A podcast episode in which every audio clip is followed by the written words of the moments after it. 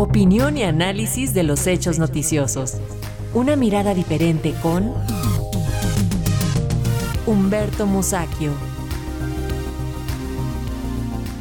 Y mientras en Europa y en particular en España se sufre una crisis por los desorbitantes precios de la electricidad y de los energéticos, en México los legisladores se alistan para discutir la reforma eléctrica. Sin embargo, desde el extranjero hay amagos en contra de esa decisión soberana. De eso nos platica este día el periodista Humberto Musacchio, a quien saludamos con gusto vía plataforma. Humberto, te escuchamos con atención.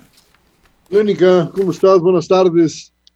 Efectivamente, en México se está discutiendo la reforma eléctrica. Es un proceso normal, hay dimes y diretes, si se quiere ver así. Eh, el PRI ha pedido que se rediscuta, que se le dé tiempo a esta discusión sobre la reforma energética. La mayoría de Morena, pues lógicamente tiene prisa. Eh, y ahí tenemos a las fuerzas políticas. El PAN, bueno, el PAN, fiel a su costumbre, pues está eh, pues creo que es la posición más eh, adversa a esa reforma eléctrica, porque obedece pues a su tradición, es una tradición de defensa de la iniciativa privada y sobre todo de las empresas españolas. El PAN tiene mucha similitud, recuerden ustedes que nació precisamente cuando estaba la guerra civil en España, eh, empezaron los preparativos para fundar el PAN y nunca ha ocultado su simpatía por el franquismo, entonces bueno, que lo que gobierna ahora en España no es precisamente un partido socialista obrero, como dice el nombre del PSOE, sino pues es un partido eh, hispanista que nos sigue viendo como los conquistados de siempre. Pero bueno, todo esto forma parte de la discusión. El hecho es que van a aprovechar la Semana Santa, según anunció el diputado Mier, que es el, el líder de la Cámara, van a aprovechar la Semana Santa para discutir esa reforma, a ver si dándose tiempo, liberándose de otros compromisos, pueden sacarla adelante. Espero que no se vayan a ir de vacaciones los señores diputados, cosa que es muy común, y que atiendan a este asunto que es de interés nacional.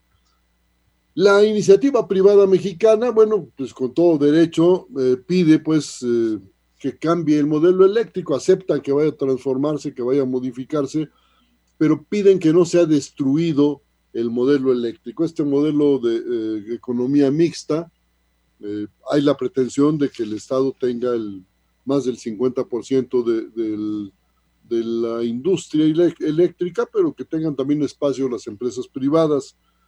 Hasta ahí vamos bien, pero hubo un señor en, de Madrid, don Juan, Juan Fernández Trigo, secretario de Estado para Iberoamérica, que es el segundo de a bordo, digamos, del, secretario de Relaciones Exteriores, quien amenaza que si se hace esa reforma y a ellos no les gusta, el gobierno español va a reaccionar en forma muy clara.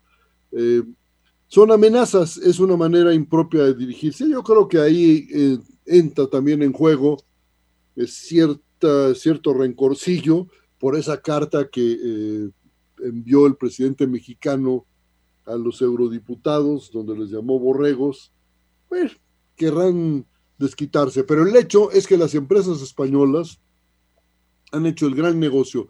La mitad de sus inversiones en Latinoamérica la tienen en México. Y han hecho el gran negocio, altísimas tasas de ganancia, son verdaderamente felices sacando dinero de México.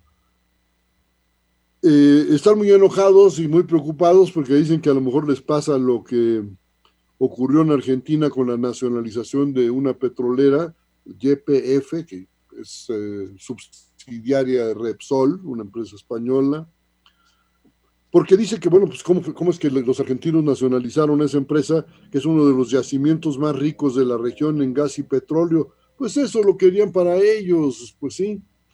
Y quieren también la, eh, electricidad mexicana. El problema está no en la introducción de economías limpias, de, de, de procesos como eh, la, energía eólica, marítima, etcétera.